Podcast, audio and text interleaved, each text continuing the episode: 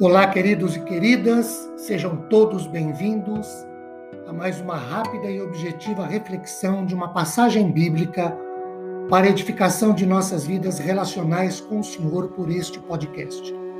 Meu nome é Ricardo Bresciani, eu sou pastor da Igreja Presbiteriana Filadélfia de Araraquara, situada na Avenida Doutor Leite de Moraes, 521, na Vila Xavier. É uma satisfação expor um trecho bíblico com todos vocês. Hoje, Colossenses 2, versos 6 e 7.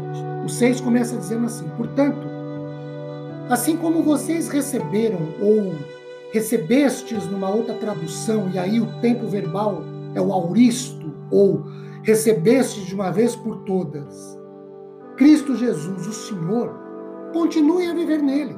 E o 7, Estando enraizados e edificados em Cristo e confirmados na fé, como foi ensinado a vocês, crescendo em ação de graças. Queridos, Paulo não diz apenas receberam ou recebestes a doutrina de Cristo, mas o próprio Jesus. Esta é a essência da fé. Paulo fala aqui de pelo menos cinco posicionamentos que devemos manifestar na nossa vida relacional com o Senhor depois que recebemos a Jesus e estando ou permanecendo nele. Primeiro, vivamos ou andemos em Cristo. Warren diz que devemos andar em Cristo da mesma forma que como o aceitamos no princípio, isto é, pela fé. Segundo, enraizado é um termo que vem da agricultura. E o tempo do verbo no grego indica uma ação de conversão realizada de uma vez por todas e continuamente. E aí temos o que é chamado pela teologia de processo de conversão. Terceiro, edifiquemo-nos, ou o mesmo no grego que sendo edificado. A ideia é de uma construção maciça e sólida. E aí, de novo, um processo de continuidade. Quarto, confirmemo-nos na fé em Jesus. Lightfoot prefere por meio de sua fé ou da sua fé. Nesse caso, significando confiança e não convicções. E quinto, cresçamos em ações de graças. Segundo Warren, o termo usado com frequência por Paulo aqui sugere a imagem de um rio transbordando nas suas margens. Nossa primeira experiência no Senhor é, figuradamente falando, beber da água da vida pela fé. E depois disso, ele coloca dentro de nós, na pessoa do seu Espírito Santo, um poço artesiano de água viva.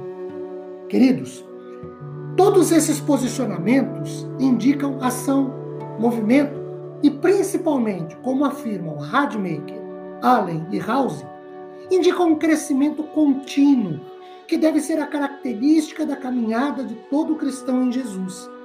Também podemos afirmar que indicam avançar para uma maturidade mais completa. Ainda segundo Warren, Paulo fala de ações de graças. Um dos sinais de maturidade cristã é o espírito grato. O cristão que cresce em ações de graças faz continuamente progresso real. Ao recapitular essas imagens do progresso espiritual, vemos como o cristão em crescimento pode derrotar o inimigo com facilidade e não se deixar desviar.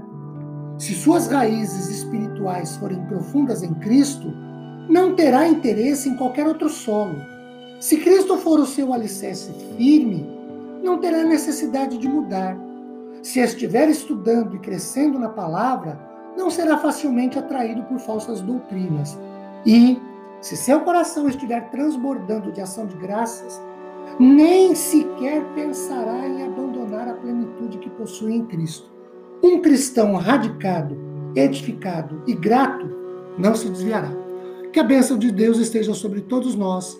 Sua graça se derrame abundantemente sobre os seus corações. Ele nos abençoe poderosa e ricamente. Amém, queridos.